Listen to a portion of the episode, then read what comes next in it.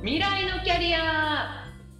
この番組はさまざまな場所で働いた経験を持つ3人が社会人になって分かったあれやこれやをもとにあなたのなりたいを一緒に考える番組です。公認心理師臨床心理師で小学校から高校までスクールカウンセラーとして働いている渡辺薫です。これがラジオで流れる頃は学園祭の季節です。秋ですねはい、秋ですね。大手広告代理店出身都内でデザイン事務所を経営しているアートディレクターのホリデーです。よろしくお願いします。スピーチで新しい仕事を開拓してます。平成7年生まれ Z 世代代表のパブリックスピーカー水島エリタです。さて今回は前回に引き続き起業の実際編と題しまして実際のケースをもとに起業について考えていきます。この番組でおなじみホリデーさんにインタビューをして法人の立ち上げに必要なものとかあとは社長さんとして何を身につけていったのっていうことを聞いていっております。それでは続きです、はい、皆さんの気になっているちょっとリアルな起業の事情を聞いていきたいんですが、ホリデーさん大丈夫そうですか？はい。ドキドキですか？ドキドキですか？お金の話だよという。こういろんな夢があったりやりたいことがあってもね、そのリアルな事情に阻まれている人もいるんじゃないかと思います。大事です。はい、では早速なんですが、ホリデーさん、起業をするにあたり。資金調達いわゆるお金集めってどうやってやったんですか？なるほどですよね。これはですね、僕はあの独立してもともと得意だったデザイン業をやることになったんですけど、このねデザイン業っていうのがすごくいいポイントがあるんです。それは何かと言いますと、仕入れが必要ないっていう代行 を持たなくていいというポイントがあるっていうところが、やっぱりこうデザイン業の素晴らしいところですね。要は、えっと、自分のこうスキルを売ってお金をいただくっていうことをやっているので何か商品を仕入れてそれを売るってなると一番最初にどうしてもこうイニシャルの資金っていうのが必要になるしそういう意味ではその資金調達っていうところも必要になってくると思うんですが僕の場合はそこがその最初のこうね売り物となる商品を別に仕入れるわけじゃなくて自分のもう中にこうあるものなのでっていうことはですねあまり最初その最初の資金調達っていうのがいらないっていうメリットがありました。なので正直言いますと資金調達はしてません。でもししてるとすると自分の要は前職の退職金を使ったぐらいっていう感じですかね。皆さん聞きました？資金調達ねしてないんですってそう。えでも今すごい大事なことが中にあったなって思うんですがまず会社を起こそう。起業をしようっていうふうになると莫大なお金が必要なんだろうなって思う方もいらっしゃると思うんですがまず自分がやりたいことがどれくらいの資金が必要かを考えるところから始めた方がいいということですよね。本当にそんなこと一言も言ってないけどその通りそこまで読めてくれてありがとうっていう、ね、なんで、例えばその後に始めた飲食業を始めるときには、やっぱりこう、フードトラックの車体を買ったりとか、まあ、それの食材を買ったりとか、容器を買ったりとかっていうところで、やっぱりこう、どうしてもイニシャルのコストがこう必要になってくるんですけど、デザインの場合はそれがないので、そこはやっぱりもう全然こうビジネスモデルが違うところだなっていうのはまたね違う業種をこうに手をかけてみたからこそこう分かる部分だなっていうのは思います。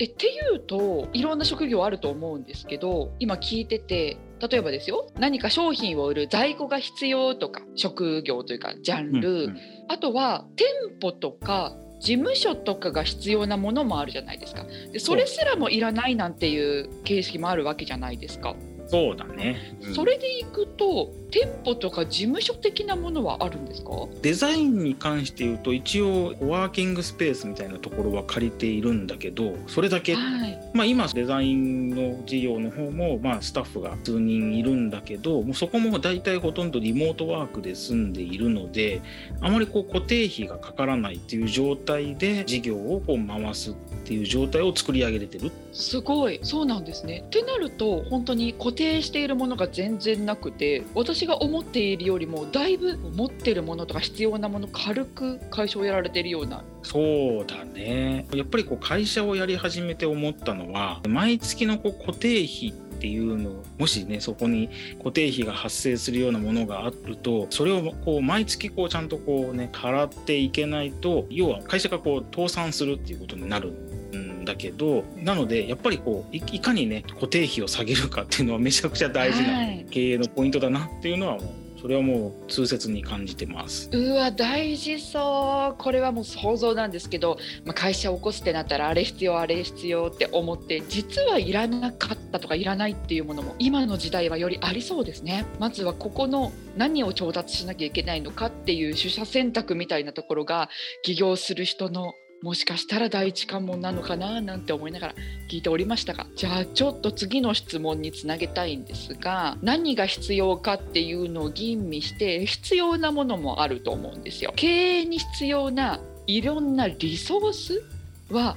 どうやって確保しましたか？なるほどリソースっていろいろあると思っていて例えばお金、はい、まあ、さっきのその資金調達っていう意味では、まあ、お金も大きなリソースですしあとはまあ人的リソースというか、まあ、スタッフとかですよね。そうですね。っていうとこなんですけど今は社員がこう数名いるんですがその社員もですね実はあの、まあ、前回に引き続きなんですが、まあ、仕方なく社員になったみたいなところがありまして。出た。前回から出てきている、はい、仕方なくですね。はいもともと僕は社員を雇うなんて大それたことを全くやりたいと思ってなかったんだけど、うん、大手広告代理店からその次の、まあ、ベンチャーみたいなとこに行ってそこでまあ結構経営が立ち行かなくなりまあ本当に結構ひどい状態になっていたのでその時に同じその会社で働いていたクリエイティブ系のスタッフがまあ数名いたんですけど。はいこの前の会社があまりにひどい状態になっていたのでここには置いておけないなと思ってまあ半ばなんていうか義理と人情みたいな形でその子たちを引き連れて、まあ、自分の会社を作ったみたいなところがあるのでまあもともとこの人と仕事をしたいとか会社を作りたいっていうことではなしにこの人たちをこのままひどい環境に置いておけないみたいなところから社員にしてみたみたいななんかそんなところそういうところでまあ人的リソースを確保したかっていうところで言うと義理と人情でみたいな感じですかね。えー、薫先生前回に引き続きですがここもまた前に仕事をしていた大手国代理店にいたっていうののつながりだったりだとかあと運やタイミングが絡んできたりっていうのがここにも垣間見えてるんですがいかがですか？全くもってその通りだなと思います。そうやってなんか優秀なデザインクリエイティブスタッフは確保できた人的なリソースは確保できたというのはよく分かったんですけどもついつい素人が会社を作るとなると事務は経理はっていうふうに考えちゃうんですけどそういう人的なリソースあるいは外部に委託するっていうのも含めてなんか会社を回すのに必要な業務を委託する人人人あるいは委託先っていうのはさサクッと見つかったもんですか？ね堀出さん。と要は今のお話は多分こう、えー、会社の中でいうとバックオフィスの、うん分野だっていうふうに思うんですが、うん、えっと、まず立ち上げた瞬間はですねそんな充実した組織みたいなのっていうのを、まあ、今でもそうなんですけど、うん、作れるはずがないんですよ。なので、えっと、そこはですね、うん、社長が全部やるっていうのが一つの答えですね。よっぽどなんていうかその周りにそういうことが得意な人間がいる。もしくは最初から資金がめちゃくちゃ豊富だし、えっと、やろうとしてる事業がそこそここう大きい事業でもう最初から組織を組んでいかないと回っていかないっていうんだったら別ですけど大体そんな会社ってそんなになくって最初はこうスモールスタートだと思うんですね。うん、そんな時はもうほとんどの場合が社長が全部バックオフィスもやるっていうふうに思っておいたがいいです。もちろん社労士さんだったり、えー、税理士さんだったりっていう事業の先生たちに手伝ってもらうっていうことはありますし絶対そうした方がいいっていうふうに思うんですけどそれ以外のオフィス業務っていうのは今でも僕は自分でやってます。自分でまたマルチタスク社長さんじゃないですか。もう多分ね社長はマルチタスクにならざるを得ない。それはもうそれを覚悟してやらないと絶対に会社立ち上げられないなと思います。こう社長さんっていかに人を使うかっていう印象が強いですけどまずいかに人を使うかになるまでは自分で一生懸命いろんなことをやらなきゃいけないっていう。まずその社長は例えばデザイン会社だとするとデザインもできなくちゃいけない営業もできなくちゃいけないお金の計算もしなくちゃいけないお金の交渉もしなくちゃいけない何でも自分でやらなくちゃいけないっていうところを自分でやれるかどうかっていうのが超大事かなって思います。そうか。やっぱり自分でいろんなことをやるっていうの大切だっていうことなんですがじゃあ始める時にどんなことしようって考えると思うんですが事業計画書っていうのは自分で作成したりしましたか？もししてたら内容とか知りたいです。えーとですね一切作ってないです。なきゃいけないんじゃないんですか？僕の場合はっていうことなんですけど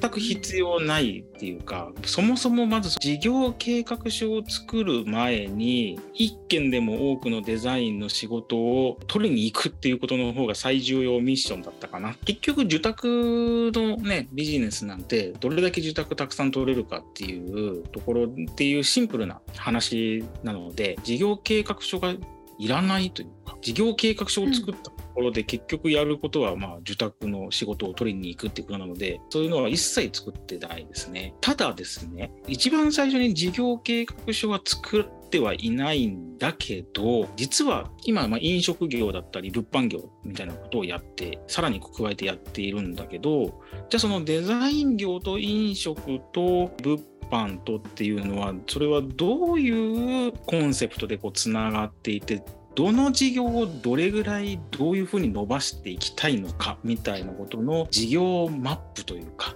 っていうのは、今に至るまでずっと書き直し続けてるっていう感じですね。なのであの一番最初の事業計画書をもし仮に必要だったとしてそれを書いたとしても必ずそれをやってみた時にうまくいくかうまくいかないかっていうのはまあ分からないしじゃあうまくいったとするとじゃあその次の手は何をするかもしくはうまくいかなかった時っていうのはじゃあ何がまずくて何をどう改善したらいいのかみたいなところで必ず一番最初に書いた事業計画書通りに進むってことはもう僕のイメージだとほぼほぼないのかな。えっと、事業計画書を作るのが大事なんではなく事業計画書を作り続けて書き直し続けるっていうことがめちゃくちゃ大事なんじゃないか。えでまず最初計画書がいらないぐらい受託を多く取るだけだよってもうシンプルにも決まっててだから計画書を書くよりも自分でもう実行しに行く方が早くてただ自分のやりたいことっていうのは変わっていったりとか方針が変わっていったりするから何を軸にして進めていくのかっていうこう地図マップは更新していくのが大事っていう。何をやるにしてもリソースっていうのは有限なんですよね。何かこうやりたいことをやろうと思ってもまあ、人でもないわ金もないっていう状態の方がまあ普通の企業だと普通なんですよ。うん、その時にかなりこう効率よく考えてリソースを分配しないとあっという間にそれのリソースが底をつくっていう事態になるんであのデザインの場合だと本当にたくさん受注を取るみたいなところでシンプルなんだけどそれ以外の事業をこうさらに組み合わせていくってなった時にじゃあここの新しい事業にはいくらぐらい、えお金を使ってこれぐらいのリターンがあったらまあ続けられる。とかっていう判断をしていかないとあっという間にまあデザインで稼いだお金も全部そこで食い潰すっていうことになりかねないのでそのバランスを考えていったりでもそこをこう苦しみながら乗り越えてどういう未来を自分はこう実現したいのかみたいなことを考え続けるためのこう地図みたいなのっていうのはやっぱ持ってないとあれ結局僕ってこれ何でやってたんだっけ？みたいなことになってしまうのでそれを可視化して、まあ、日々それをこう見直してるようにはしてます。船の舵取りしてる人みたいだなって思いました。そうかも。そうだ、う。ん。そう最初は、宝島に行くぜっていうふうに出発しているんだけどじゃあ今の燃料とかエネルギーでじゃあどこの島に行くの？とか天候次第でじゃあどこの島着地したらいいの？みたいな地図をこう書き続けている。今日はホリデーさんに起業をするにあたってのちょっとリアルなお話を聞いていきました。次回は起業のビジョンをホリデーさんに聞いていきたいと思います。お楽しみに。